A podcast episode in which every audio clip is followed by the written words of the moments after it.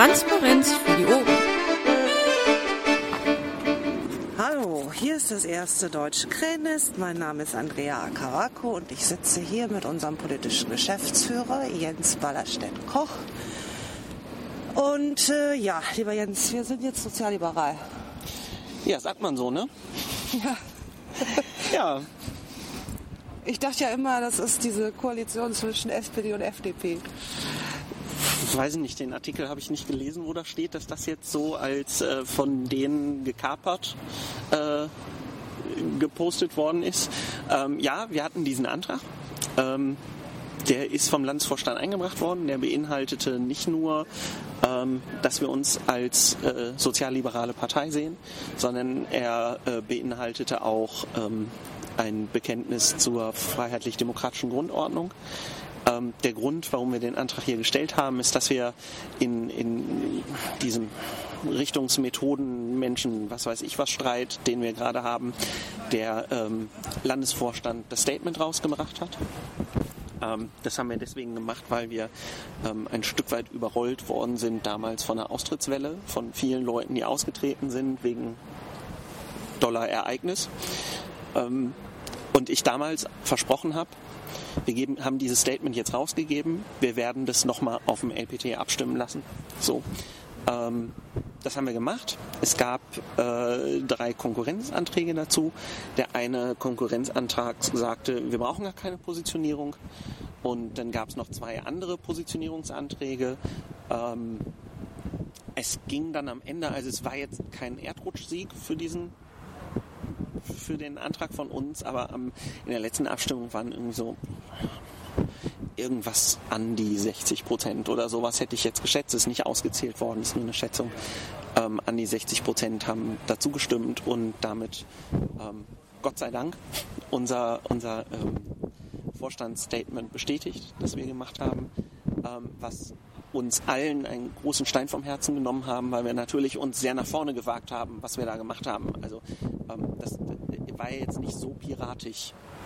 So, Ja. wir hatten damals aber nicht die Möglichkeit, das damals abstimmen zu können. Aber die Zeitnotwendigkeit, das zu machen. So. Ähm, und deswegen bin ich sehr, sehr froh, jetzt äh, nachträglich die Legitimation dazu bekommen zu haben. Und ähm, es erleichtert mich sehr. Jetzt ist das ja ein Positionspapier. Was passiert mit solchen Positionspapieren jetzt? Ähm, erstmal ist ein, ein Positionspapier in dem Fall ein, ein Signal an die Mitglieder gewesen. Und auch ein Stück weit wurde es von der Presse aufgenommen worden, also bis in die Berliner Presse sogar rein, also bundesweit ist äh, der Beschluss aufgenommen worden. Ähm, wir werden jetzt nicht den ganzen Tag durch die Gegend laufen und wild sozialliberal schreien. So.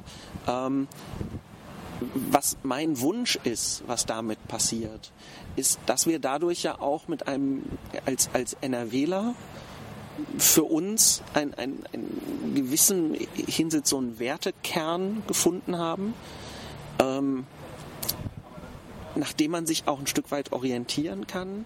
Ähm, einer der Reporter hier hat es gesagt, dadurch werden wir greifbarer erkennbarer. So, das ist äh, das, was ich aber an Feedback von außen bekommen habe. Und ähm, der nächste Schritt ist jetzt tatsächlich, dass diese Debatte ja auch nochmal auf dem BPT für die Bundespartei geführt wird.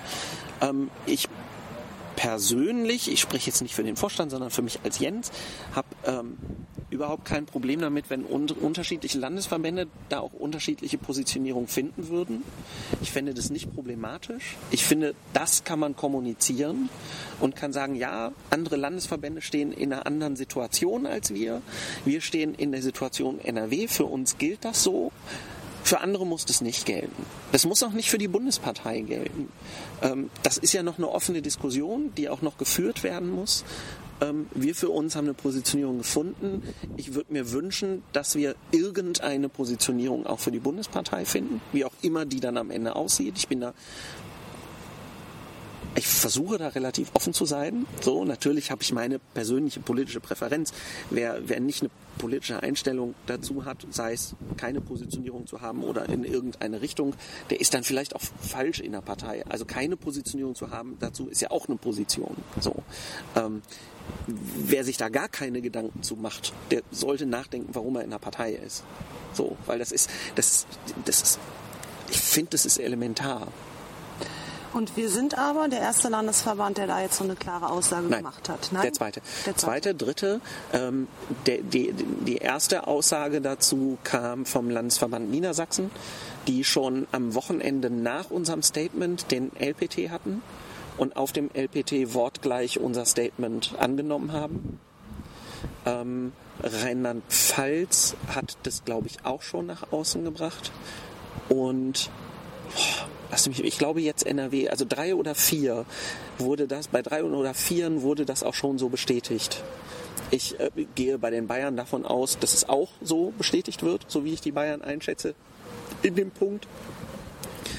Ähm, Hessen denke ich auch, aus dem, was ich bis jetzt für Feedback aus Hessen bekommen habe.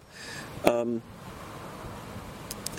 das ist jetzt so, ein, so, eine, so, eine, Bewegung bei uns. Also das passiert jetzt, dass wir versuchen, für uns zu definieren, wo stehen wir eigentlich so. Und das, das war ja auch mein Wunsch. Ich will, ich will da niemanden einschränken oder ausgrenzen. Aber ich möchte, dass wir uns selber Gedanken darüber machen, wo stehen wir eigentlich? Zu sagen, wir stehen eigentlich überall, empfinde ich persönlich als beliebig. So. Ähm, und sich damit auseinanderzusetzen und zu sagen, an diesem Punkt stehen wir, macht uns auch vor allen Dingen für die Leute greifbarer, die uns wählen sollen. Weil die haben nicht immer Zeit, 165 Seiten Bundestagswahlprogramm zu lesen. So.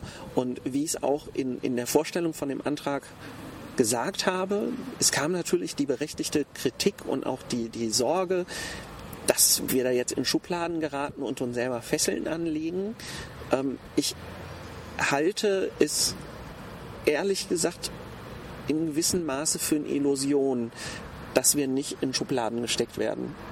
Also selbst wenn wir selber nicht Menschen in Schubladen stecken, andere tun das mit uns. Sei es, dass wir die Chaotenpartei sind, dass wir die Kifferpartei sind, dass wir die Prostituiertenpartei sind, dass wir die Netzpartei sind, dass wir die Linke mit Internetanschluss oder die FDP mit Internetanschluss sind, je nachdem, wie man gerade fragt.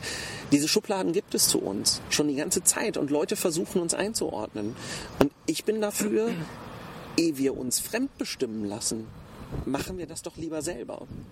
Wir finden selber eine Verortung für uns und überlassen das nicht anderen. So. Siehst du denn eine Chance auf dem nächsten BPT, der ja ein außerordentlicher sein wird, äh, da einen Schritt bundesweit weiterzukommen? Ich hoffe das. Also würde ich keine Chance sehen, würde ich da auch nicht hinfahren. So, und ich fahre dahin. Und äh, würde ich keine, keine Chance sehen, dass wir weiterkommen, würde ich sagen, ach, scheiß drauf, ist alles egal, ich mache nur noch Landespolitik, der ganze Rest interessiert mich nicht. Ich meinte ähm, das jetzt eher auf den Zeitfaktor bezogen, weil wir ja auf, dem, äh, auf diesem BPT einen neuen Vorstand wählen. Ach, es gibt werden. so viele Auszählpausen. Also äh, wir haben es bis jetzt immer geschafft, Diskussionen äh, in den Pausen zu führen, dass das eine zum anderen haben ja inzwischen eigentlich alle, die da kandidieren, sich selbst irgendwie positioniert. So.